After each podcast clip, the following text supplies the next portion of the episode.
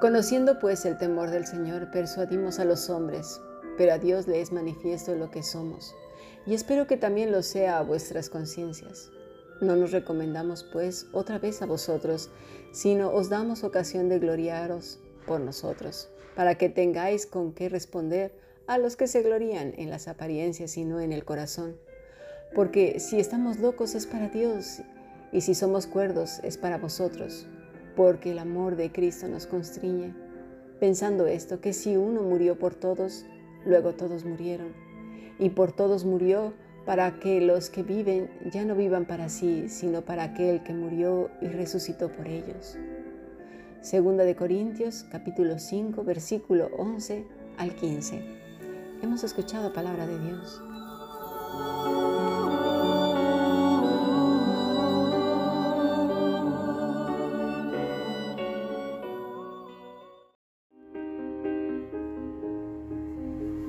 La Fundación Bíblica te invita a participar tanto de esta aula internacional hoy apegados a él, como a sus cursos online en mol.fundacionbiblica.com. También adoración de siervos todos los martes a las 7.30 de la tarde España a través de nuestro canal de YouTube. Para cualquier información escribe a fundacionbiblica.gmail.com. Aprendamos juntos del Maestro. Te esperamos.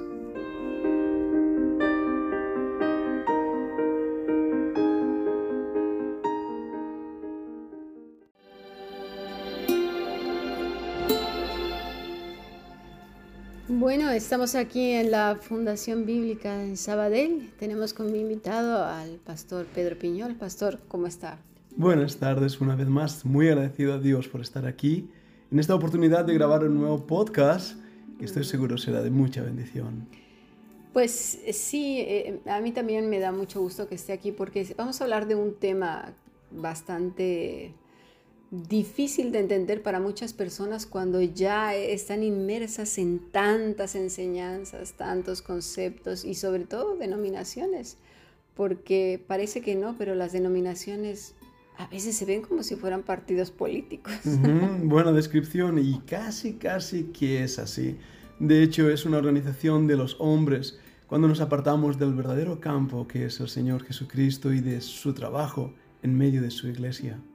Así es, y yo creo que hasta este punto, después de esta semana de estudio, bueno, ya todavía nos queda mañana, queda más que entendido que la sana doctrina, sin lugar a dudas, es Cristo mismo. Eso es. El que le conoce, el que conoce a Cristo conoce al Padre. El que conoce al Padre conoce a Cristo porque el Espíritu Santo nos lleva a ese conocimiento como resultado de permanecer en nuestro Salvador, quien es la vid verdadera, ¿verdad?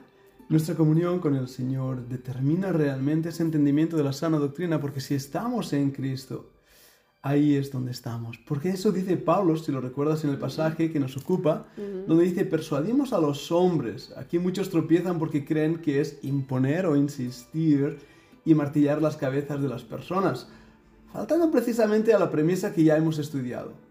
Ver cómo enseñó el maestro y si él hizo uso de estos métodos tan agresivos como muchos usan. Claro que no lo hizo así. La palabra es peitomen o que es persuadir o peizo, pero vamos a ver algunas definiciones porque nos darán más luz, más entendimiento sobre esta palabra. Para muchas personas, eh, persuadir quiere decir convencer de algo a través de insistir, insistir y ser a veces molestos para la familia, los amigos, los que están a nuestro alrededor. Pero la palabra quiere decir asegurar confianza, también obviamente persuadir, pero hay otra que da más luz, quiere decir dar evidencia. Así pues, podríamos decir dando evidencia a los hombres en nuestras vidas de que Cristo es en nosotros. Y eso ya nos aclara un poquito más que no se trata de ir y venga, va y venga, va a insistir, insistir. No, sí, de hecho, alguien dijo que la única Biblia que van a leer muchas personas es nuestra vida.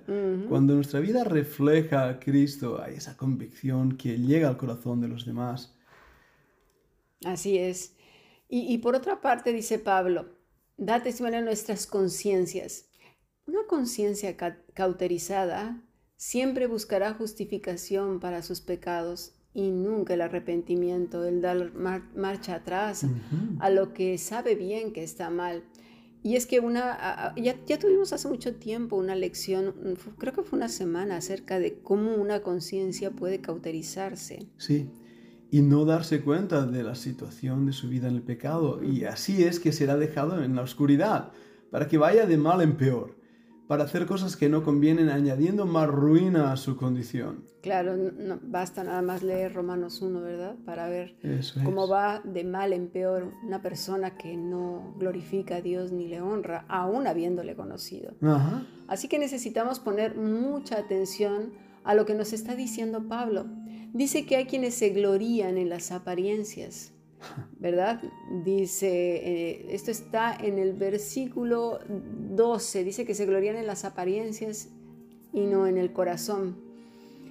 Y yo quería hacer un apunte más porque de verdad que la, apostasía está rebasando los límites incluso de la imaginación y el entendimiento. En el sur de América, pastor, mm. hay una mujer que se dice llamar Melquisedec o Cristo Lisbeth. Una mujer llamada Melquisedec. Eso suena bastante extraño. Eh, de hecho, yo creo que ni siquiera sabe lo que quiere decir, pero... ¿Cristo Lisbeth? Cristo Lisbeth. Cristo, Lisbeth, aún usando el nombre de Cristo como si fuera ella misma. Sí, Cristo Lisbeth Melquisedec. Oh. Lo triste es que tiene miles de seguidores, tiene hasta un programa, este, no sé si ahora viene en televisión, lo dudo, pero sí en, en YouTube. Eh, le siguen un montón de personas. Quizás para nosotros sea evidente, como ahora lo estamos viendo, que esto es falso, pero lo penoso, lo triste es que no es para otros. Hay otra mujer llamada Carey Lisette que afirma que el Espíritu Santo es mujer. ¿Hasta dónde llega la apostasía? ¿Hasta dónde llega el error? ¿Es que no leen las escrituras o qué es lo que pasa? Eh, lo que pasa es que las filtran por su cultura, por su contexto este, religioso anterior, es decir, pueden ser brujas o brujos, pueden ser la magia, puede ser otras religiones raras que por ahí andan. Y esta mujer aparte dice que ella es el Espíritu Santo. También por ahí, y, tiene también muchos seguidores y la, bueno, la, respetan y la, obedecen ciegamente. ¿eh? Luego está otra que también arrastra con un montón de jóvenes y es la hija del tal Maldonado. Este, afirma que el Espíritu Santo también es mujer y tiene pues eso, muchos seguidores porque el carisma que ella tiene, la música que utiliza, También están surgiendo una serie de supuestos profetas que más que nada hacen la función de adivinos y pues andan diciendo lo que ocurrirá próximamente, lo que ven por sueños, pero sobre todo hablan de revelaciones especiales. Y creo que ya hemos hablado en algún punto de esto, ¿no, Pastor? Además, fíjate que cuando hablamos de que el Señor viene pronto y de las profecías de los últimos tiempos, esta es una de las características de los últimos tiempos, donde la apostasía crece abundantemente y el espíritu de error ha conquistado muchísimos corazones. Y hay que señalar que no hay más revelación. Ya todo está escrito. Ya se cerró el canon. Toda persona que diga que Dios le habló, que le dio una revelación nueva, eh, que lo deseche por completo. Por muy bonito que hable y vibre ahí en el suelo, en el corazón, diga palabras así muy rimbombantes, no lo creáis, por favor.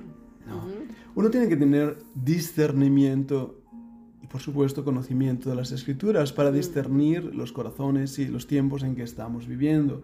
Si no hay discernimiento no hay suficiente adherencia a la vid verdadera. Recordemos lo que dijo el Señor Jesús. Buscad y hallaréis, llamad y se os servirá. Pero no para cosas que son de goce y disfruto de la carne, que son banales y temporales donde el hollín y el orín corrompen. Así es. Algo que también hay que señalar, bueno, de hecho ya lo eh, eh, eh, hemos visto en lecciones pasadas, que entre más amemos el pecado, más nos damos cuenta si estamos en el suelo o, adheridos a la vida verdadera. Ese es un termómetro. Si yo odio el pecado, estoy apegado a la vida verdadera. Pero ahora vamos con el discernimiento, ¿verdad? Porque el Hijo de Dios, la hija de Dios, pide exactamente lo que Jesús pidió, se parece mucho a él, eh, ¿sí? Sus peticiones van más allá de lo que el hombre común pide y una manera de reconocer también a estos falsos líderes es poner atención, escuchar bien primero lo que le piden a Dios y lo que le piden a la gente. Ahí está lo que piden. Eso es una clave, porque de la abundancia del corazón habla la boca y lo que sale por su boca no es exactamente lo que Dios aprueba. Yo, yo aquí, por ejemplo, voy a hacer un apunte porque hay quienes... Mire, voy a poner un ejemplo y usted, pastor, me dice si estoy pidiendo de acuerdo a lo que Jesús pidió. Señor, yo te pido que obres poderosamente en los cables de electricidad para que no se vaya la luz, en las, e, e, en, las cuerdas de la mm. guitarra, en las teclas del, del teclado. Te pido que ores, eh, digo, que, que, bendigas, Padre, las escaleras para subir aquí a la, iglesia, no vaya a ser que alguien se tropiece. ¿Dónde está eso? Cualquiera una de esas cosas en la escritura. No hay ni un solo versículo que muestre que esa debe ser nuestra oración. Al contrario. Exactamente, fíjese que he visto hasta gente que ora por los motores de los coches, el volante, la palanca de velocidades, cosas que en realidad no están en la escritura. Y habrá quien diga, sí, pero en ese entonces no había coches ni guitarras. pero... Había burros y caballos y había carros y carromatos. Pero a lo que voy es que ya el simple hecho de que alguien está orando así, ya nos está diciendo que no conoce la escritura y que está relacionando la magia con la Biblia, con la oración. Si tú oyes que alguien está orando de esta manera, no conoce a Cristo, no conoce al Padre. Y ya sea que esté orando porque lamentablemente ha sido mal enseñado y está imitando al líder que tiene, y bueno, pues hay que ser cariñosos y en amor guiarlos. Pero si tú estás en una iglesia donde los líderes están haciendo estas cosas, salte porque no conocen a Cristo y esto ya es un síntoma de que todo lo demás está mal. Qué importante es que nuestros estudiantes entiendan esto. Si se dan cuenta que es el tipo de enseñanza en la iglesia donde están asistiendo, deben salir de allí de inmediato porque forma parte de la apostasía de aquello mm. que va en contra de la misma palabra de Dios. Sí, de hecho, eh, un apunte, porque también hablan de para que multiplique el dinero y que no sé qué. Eh, Judas llevaba la bolsa del dinero, ¿verdad? Y de hecho él quiso multiplicarla cuando quiso vender el perfume con el Señor, con el que el Señor fue ungido. Yo nunca vi que el Señor orara porque esa bolsa fuera multiplicada. En absoluto, al contrario. E-, es simplemente poner atención a los detalles. ¿sí? E-, esta gente que supuestamente también hace milagros eh, o, que demandan de uno que les obedezca y hagan todo lo que dicen porque si no ya no hay cobertura, es que para empezar los que no tienen cobertura son ellos. Correcto, porque no están obedeciendo a Dios y a su palabra. Están creando para sí un imperio de dinero eso que hacen. Y de poder, sobre todo. Hay veces que hay iglesias, o bueno, no, no le quiero llamar así, hay, hay, hay, grupos en donde a lo mejor hay pobreza, pero lo que quieren ellos es poder. Y, y el poder es un, una droga mucho más terrible que el dinero. Eso es. Eso es. Sí, porque comienza desde que somos muy jóvenes a, a querer tener poder sobre otros, poder sobre los más pequeños y así poder sobre grupos, ¿no? Cuánta gente hasta mata por eso. Creo que es una de las maneras en las que debemos de identificar pues a estos falsos profetas que son más falsos que un billete de este del monopolio. Vamos a pasar a nuestro siguiente podcast.